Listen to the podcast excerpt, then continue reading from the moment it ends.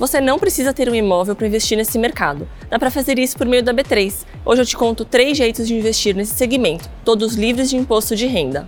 1. Um, pela letra de crédito imobiliário, a LCI. Com ela, é como se você fizesse um empréstimo para o setor, que devolve com juros. 2. O certificado de recebíveis imobiliário, ou CRI. Ele é gerado por uma empresa do ramo imobiliário. Imagina que uma construtora vendeu um apartamento, mas ele demora alguns anos para ser quitado essa empresa pode emitir um CRI, que representa os pagamentos que ela tem para receber. Aí o investidor que compra o CRI recebe uma remuneração periódica. Esses dois que eu falei são de renda fixa. Agora a opção 3 é de renda variável, os fundos imobiliários.